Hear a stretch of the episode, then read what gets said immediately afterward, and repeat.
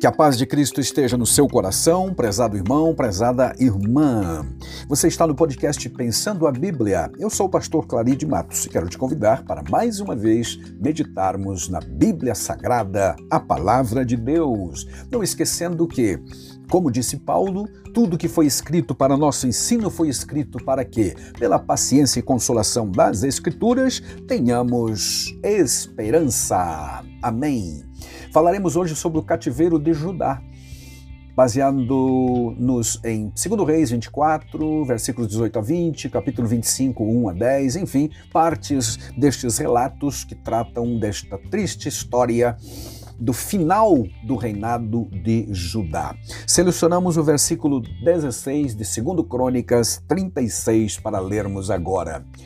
Porém, zombaram dos mensageiros de Deus, desprezaram as suas palavras, escarneceram dos seus profetas, até que o furor do Senhor subiu tanto contra o seu povo que mais nenhum remédio houve. Ou seja, a paciência de Deus realmente se esgotou para com Judá e agora não há mais condição de permanência da nação no seu território. Serão levados para o cativeiro impreterivelmente, porque Deus deu todas as oportunidades para eles, mas eles não quiseram acatar as suas orientações vão ser, sofrer a punição por conta dessa sua atitude arrogante. No final, então, desse trimestre, ou melhor dizendo, dos, dos, estudos, dos episódios que passamos, já estudamos 12, este é o 13, falando sobre os reis de Judá. Culminamos, então, com 326 anos de história do Reino do Sul, Judá, o qual durou de 931 até 605. Chegou o dia em que começou o processo de deportação do povo para fora de seu país, para a longínqua Babilônia. Certo, amados? Então, infelizmente, esta é a realidade que a Bíblia Sagrada nos apresenta. Nesta lição, então, neste estudo, falaremos sobre Zedequias, que rebelou-se contra o rei da Babilônia, com o qual ele tinha aliança, ou melhor, o próprio rei da Babilônia havia, havia colocado ele como rei em Jerusalém e toda a Judá. Mas ele se rebelou de um, depois de um certo tempo, dando motivo para que o cerco da cidade acontecesse pelo poderoso exército da Babilônia. Este cerco durou 18, 18 meses, portanto, um ano e meio e findou lá no ano 586. Houve um declínio, a gente sabe, ao estudando a história do reinado de Judá, declínio moral, declínio espiritual que desagou exatamente neste cativeiro. As advertências dos profetas se fizeram presente o tempo todo, ou seja, Deus estava o tempo todo falando, anunciando, como nós lemos no versículo inicial aqui. Escarneceram, porém, o povo dos seus profetas, não se deram por avisados. Uma das principais atividades, aliás, dos profetas é exatamente isso: ser como um vigilante espiritual na vida da nação, alertando, trazendo alarmes para que o povo se desperte para as coisas espirituais. Quanto ao reino de Judá, não foi diferente, pois estes homens de Deus, servos do Senhor, o tempo todo, incansavelmente, estavam lá alertando, sacudindo, tentando sacudir e despertar todo o povo para as realidades espirituais. Um desses profetas, pré-exílicos, exílicos foi o Jeremias, em, um grande profeta Jeremias. Em vários momentos ele ergueu a voz para denunciar o pecado do povo e dos líderes da nação, conforme lemos, por exemplo, capítulo 11, verso 9 a 12 do seu livro. Todos os profetas, não só o Jeremias, todos aqueles que foram contemporâneos dele, também alertaram foram taxativos nas denúncias contra a idolatria, enfatizando que a medida da tolerância divina estava esgotada, não havia jeito. Houve sim previsões desses acontecimentos, alertas, por exemplo, em Abacuque 1, 5 a 11, temos uma descrição impressionante das características dos exércitos ou do exército dos caldeus que invadiria Jerusalém caso eles não se arrependessem, o que realmente aconteceu. Considerado o ministério profético mais importante, então, o de Jeremias, o qual profetizou sobre o reinado de vários reis, começando já do lado de Josias e mais quatro reis pela frente, teve um longo ministério, também alertou de forma diretiva, pessoalmente, o rei Zedequias, mas ele também não deu ouvidos e aí sofreram as consequências. A condição espiritual do povo no tempo deste grande profeta estava tão confusa e desviada da realidade que ele enfrentou muitas oposições, tendo sido preso várias vezes, considerado traidor da pátria, e os vários falsos profetas que havia por lá estavam sempre pregando o contrário, tentando despregar, como a gente diz, a dada por Jeremias. A passagem de Jeremias 6,14 é uma dessas denúncias contra esses falsos profetas. Ele diz até de uma forma irônica: curam superficialmente a ferida do meu povo, dizendo paz, paz, quando não há paz para se pregar ou anunciar. Bem ao contrário, havia juízo para ser comunicado e era o que Jeremias fazia. Havia no tempo então de Jeremias uma disputa para saber qual era a palavra verdadeiramente de Deus, por conta desses falsos profetas todos que combatiam e se opunham à mensagem do verdadeiro profeta de Deus. Ficamos admirados ao lermos trechos como Jeremias 23:16, onde a mensagem, o princípio da mensagem, não serve apenas para aquele tempo, mas até mesmo para os nossos dias, algo, de, algo como o seguinte foi dito pelo profeta Jeremias: Assim diz o Senhor dos Exércitos: Não deem ouvidos às palavras dos profetas que profetizam entre vocês e que se enchem de falsa esperança, falam das visões do coração, não o que vê não o que vem da boca do Senhor. Ou seja, os falsos profetas falavam só do que entendiam, da sua imaginação. Dizem continuamente aos que me desprezam: O Senhor disse: Vocês terão paz, e todos os que andam segundo a dureza do seu coração dizem: Nenhum mal lhes sobrevirá. Ou seja, Jeremias está citando que esses falsos profetas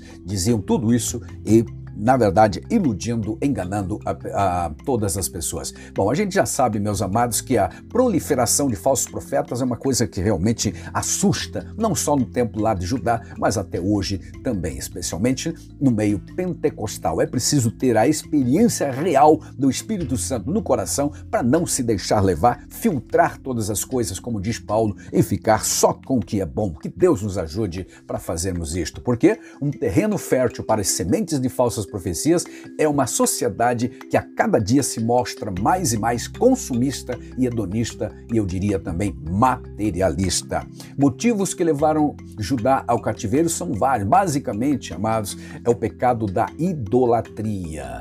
Mas precisamos admitir que a culpa maior recaía sobre a liderança, especialmente do rei, porque o rei tinha poder de comando pleno naquele tempo, daquelas monarquias antigas. Até mesmo os sacerdotes estavam submissos a orientações e e determinações do rei.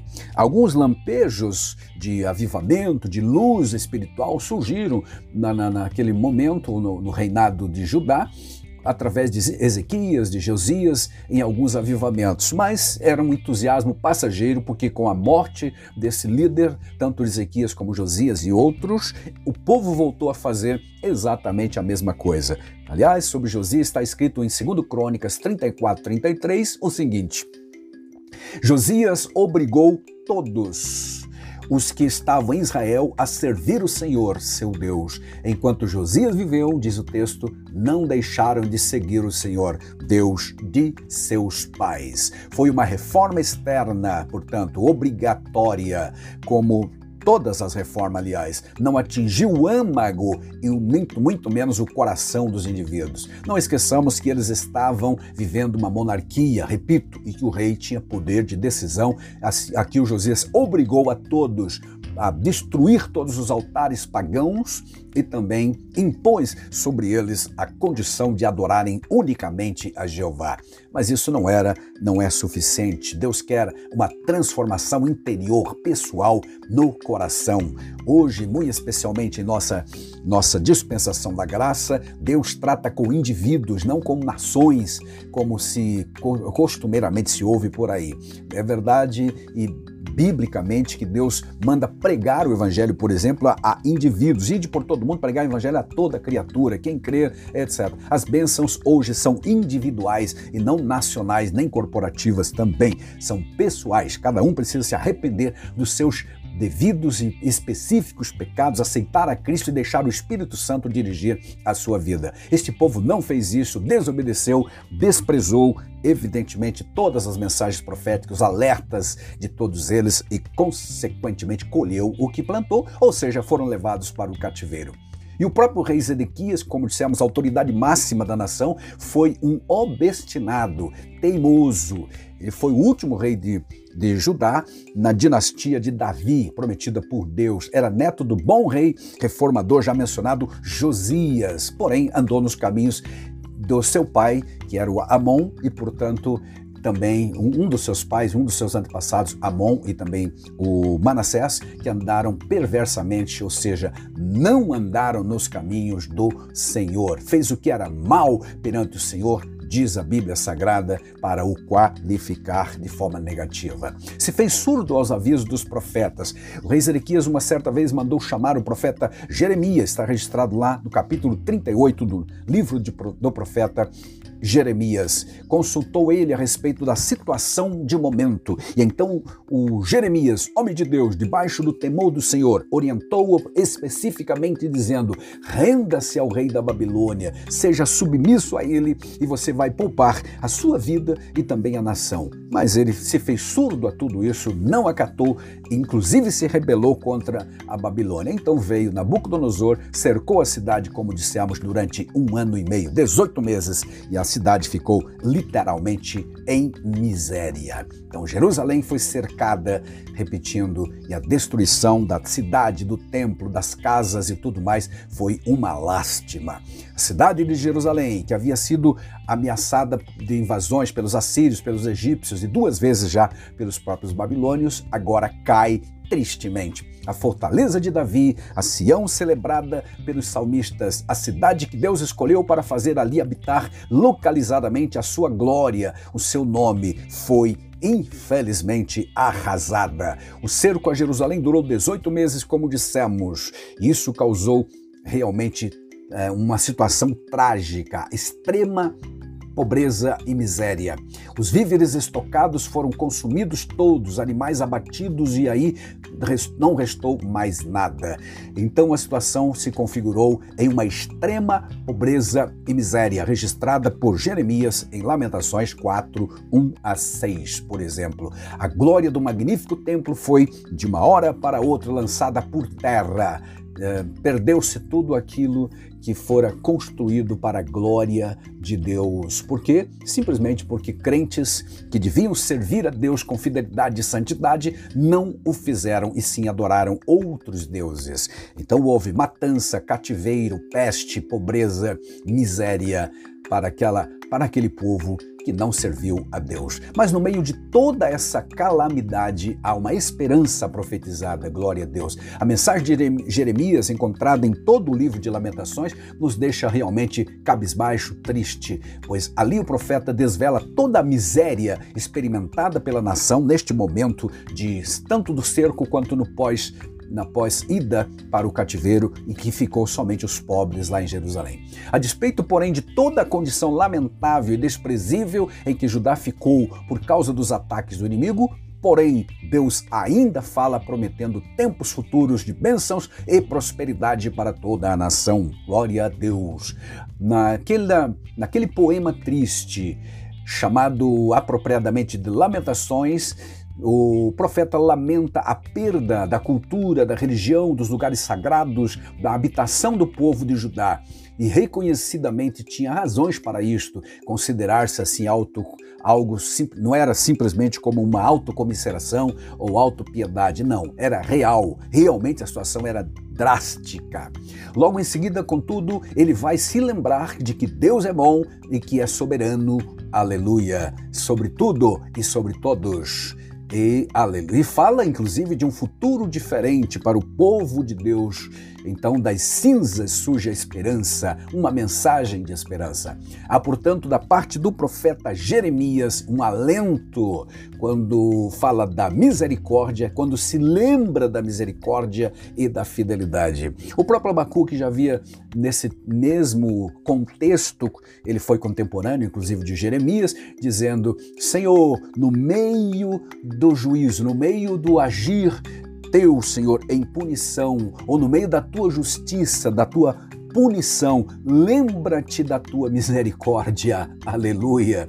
Então lemos em Lamentações capítulo 30, desculpe, capítulo 3, versículos 22, 21, 22 e 23. Quero trazer à memória o que me pode dar esperança. As misericórdias do Senhor são a causa de não sermos consumidos definitivamente, porque as suas misericórdias não têm fim. Lamentações, capítulo 3, versículos 21 a 23 que termina dizendo: As tuas misericórdias não têm fim, renovam-se cada manhã, grande é a sua fidelidade. Aleluia. Quanto ao nosso tempo, meus amados, nós que vivemos aqui na dispensação da graça, aleluia, que não vivemos um, um, trágico momento como aquele, mas que também se apresenta-nos a vida em desalento, em desolações. Uh, qualquer cristão sabe disso, tal como Jeremias podemos lembrar-nos de que no meio dessa desolação há uma esperança, há uma mensagem de esperança, uma atitude de fé perante as muitas dificuldades se faz necessário quando precisamos enfrentá-las. O maior motivo de nossa esperança para nós que cremos em Cristo é a vinda, a volta do Senhor. Paulo em Colossenses 1:27 diz: "E o segredo é este: Cristo está em vocês, o que lhes dá a confiante esperança de participar da sua glória. Amém. A experiência então de Judá com seu cativeiro é uma lição muito triste sobre qualquer aspecto realmente. As, as razões do exílio basicamente foram os falsos deuses que ocupavam os corações das pessoas. Então se tornaram primeiramente aquelas pessoas cativas de suas crenças para só depois tornarem-se fisicamente escravos do desterro, levados para o exílio. A boa nova é que, pela misericórdia de Deus, Judá retomou uh, a sua vida em, em, lá em Israel após 70 anos de exílio, Deus os traz de volta após 70 anos. Nosso Deus ainda faz uso da sua misericórdia para com os seus servos. Certamente, glória a Deus por isto. Está escrito e eu vou repetir, Lamentações 3:22. As misericórdias do Senhor são a causa de não sermos definitivamente consumidos, porque as suas misericórdias não têm fim. Amém. Que Deus continue te abençoando, meu querido irmão, minha querida irmã. Amém.